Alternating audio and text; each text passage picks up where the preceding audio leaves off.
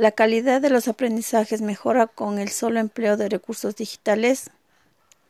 Considero que la calidad no solo es el empleo de los recursos digitales, sino que para mejorar los aprendizajes se requiere la aplicación de metodologías, estrategias didácticas y a su vez los recursos tecnológicos que promueven el aprendizaje significativo de calidad y calidez.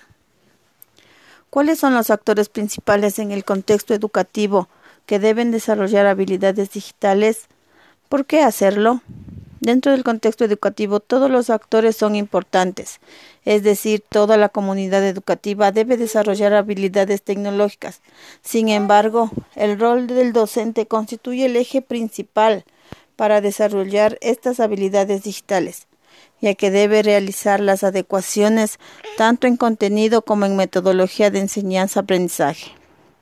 Esto se ha convertido en un, reto necesario e incluso urgente frente a la situación que vivimos hoy en día.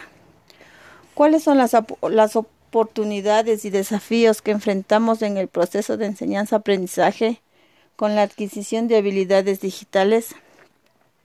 En la actualidad se vive una realidad tecnológica que incentiva el uso de los recursos digitales por el bienestar del aprendizaje y desarrollo de capacidades y conocimientos del estudiante. Pero sabemos que existe la escasa conectividad por falta de estos mismos recursos tecnológicos y que dificultan la enseñanza y aprendizaje. El desarrollo de habilidades digitales es el tema de manejo de dispositivos digitales o el diálogo de estos recursos con el contexto educativo? Las habilidades digitales no están enfocadas únicamente al manejo de dispositivos digitales. Su uso va más allá.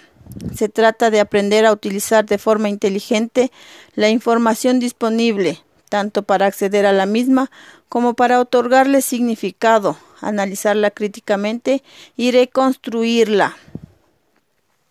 Gracias.